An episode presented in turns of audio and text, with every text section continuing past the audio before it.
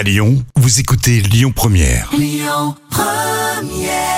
C'est ce qu'on appelle un vrai tube des années 90, ultra naté bien sûr sur Lyon Première.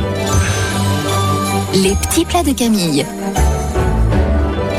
C'est parti puisque nous sommes le 1er mai, les bons plats à faire en ce bon mois de mai Camille. Et oui, en mai, fais ce qu'il te plaît et fais des plats légers, des plats composés en toute improvisation. C'est ce que je vous propose aujourd'hui. On commence à avoir envie des salades, des tartares de légumes, des wraps, des tartines fines salées, des dips à tremper, des rillettes de légumes, de petites fritures légères, bref, tout cela haut en couleur. On ne souhaite plus entendre parler de soupe de légumes. Si on est pris d'une envie de pommes de terre ou de poireaux, on, aura- on optera par exemple pour la version froide des salades. Alors pourquoi en mai on a envie de saveurs méditerranéennes, de poissons, de basilic, de focaccia, de pasta, d'aubergines ou de courgettes farcies, de mozzarella, d'huile d'olive, etc. Eh bien c'est parce que les jours rallongent nettement. Une envie de pesto, de gremolata, de parmesan, de verdure, de légèreté.